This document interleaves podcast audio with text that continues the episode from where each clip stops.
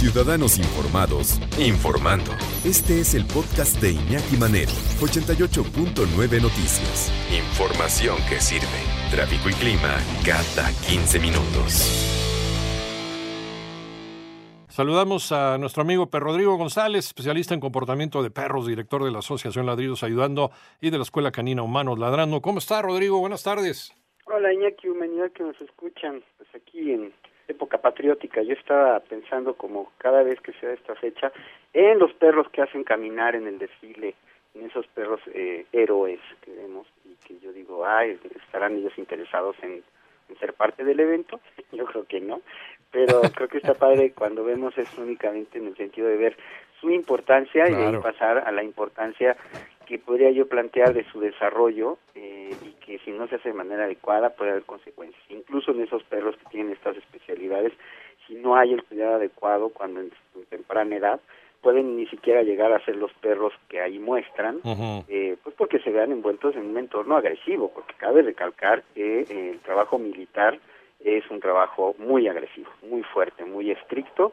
Y bueno, pues cuando nos, nos pasamos a una cuestión particular, es decir, los perritos que nosotros adquirimos y que le mañana pueden ser animalitos agresivos eh, o bueno, que sufran de maltratos de diferente índole, pues no es sino parte de la ignorancia que pues que nos que nos rodea. de aquí la importancia pues de, cómo anticiparnos a que se dé dicha violencia digamos no eh, tomar en cuenta que su entorno es decir nosotros y el lugar en el que crecen es de suma importancia que se ha llevado de manera adecuada y congruente consciente sobre todo no porque hay etapas sobre todo cuando son cachorros en donde se encuentra este desarrollo del cerebro en donde se da la sinapsis que es básicamente la conexión de neuronas eh, en donde pues están muy conectadas las emociones eh, que están vinculadas finalmente a ese desarrollo y que el de mañana pues pueden crear a individuos inestables. Entonces de aquí la importancia de que nosotros estemos conscientes de qué es lo que estamos haciendo para que ese desarrollo, incluso a ese nivel químico o físico, pensando en ese desarrollo del cerebro, se dé de manera adecuada y de aquí la importancia que nosotros desde el primer momento actuemos de manera pues congruente en, razón de, pues, de la edad, digamos, de las etapas que va viviendo nuestro cachorrito con nosotros.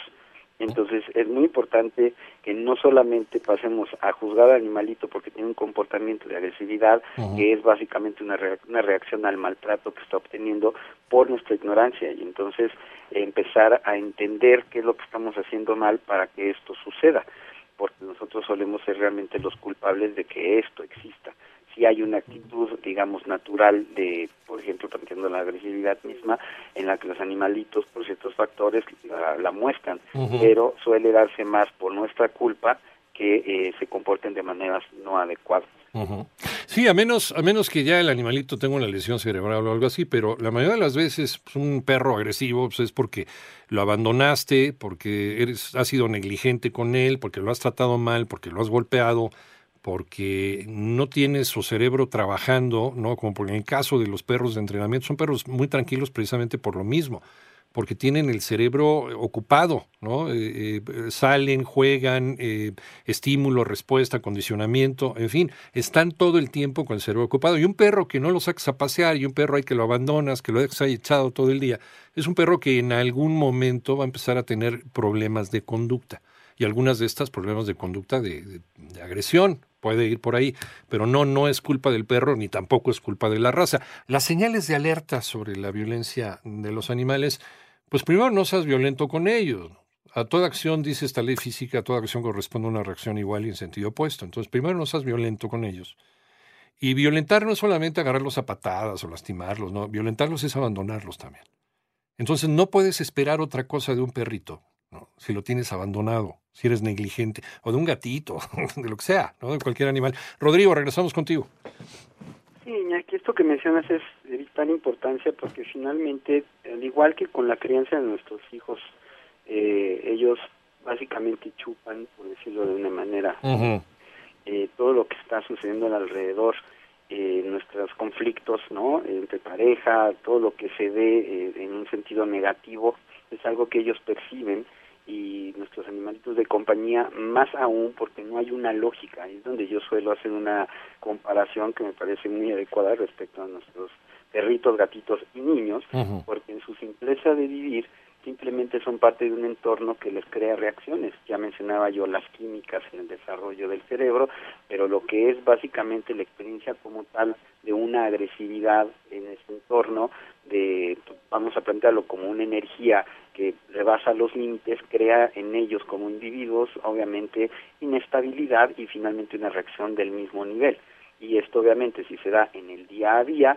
pues va a crear a seres completamente inestables porque son parte de esa inestabilidad, para la redundancia, que es de lo que se alimentan en el día a día. ¿no? Entonces es muy importante ser justos, digamos, dentro de lo posible en cuanto a nuestra relación con ellos cuando se den estos cuadros. Es decir, si yo llego de mal humor, lo menos que puedo hacer es ir a acariciar a mi perrito y jugar con él porque no tengo el humor, digamos. Si hay una discusión, eh, si es posible alejarlos, este, pues mejor aún. Y cuando pase el conflicto, pues a lo mejor es un buen momento eh, no para desahogarte, hay una gran diferencia, este, sino más bien para relajarte. Es decir, me voy a pasar al animalito o juego con él y esto me sirve a mí como terapia y al animalito para, eh, digamos, eh, concluir ese mal momento y pasar un momento agradable. Hay que tomar en cuenta que en ellos, pues obviamente son, este, digamos, su olfato y su oído, sentidos que están constantemente trabajando y que podemos usar para que precisamente corten este, la mala experiencia, es decir, un juego que nosotros identificamos que les place, pues meterlo después de una actividad desagradable, este, pero digamos, esto depende obviamente de que en sus primeros desarrollos, en sus primeras etapas, se creen dichas actividades para que nosotros las podamos identificar y las podamos usar como herramientas para romper con los malos momentos y no se cree entonces un comportamiento inadecuado que, insisto, finalmente siempre juzgamos como si ellos son eh, o fueran los causantes, eh, digamos, de sus situaciones incómodas porque tienen actitudes que reprochamos, pero que son en realidad a base o a raíz de nuestros comportamientos o nuestro maltrato. De acuerdo, y hay, hay otra hay otra cosa que también se puede relacionar con el con el maltrato eh, animal y eso es si tú no eres una persona energética, no tengas un perro energético, ¿no? Nada más porque es el perro de moda, ¿no? Pero si eres una persona que le encanta estarse rascando la panza todo el tiempo y que no hace mucho ejercicio, entonces no tengas un perro que requiere que lo saques tres veces a pasear, como estos pastores australianos y, el... Sí, sí, porque nada, es que, es que está de moda. No, entonces eh, busca una raza que no sea tan energética, que sí, de, todas formas tienes que sacarla a pasear, porque el paseo también es una manera, eh, una manera de distraerlo mentalmente y evitar también otro tipo de comportamiento pero, pero búscate una mascota que sea de acuerdo a tu propio temperamento. Y ten mucho cuidado, y lo decías muy bien, ten mucho cuidado con, con el control de tus propias emociones. Si vas a estar de malas, pues te vas a ir a desquitar con los más débiles, con los más vulnerables. Y son tus hijos, tu pareja y tu perro.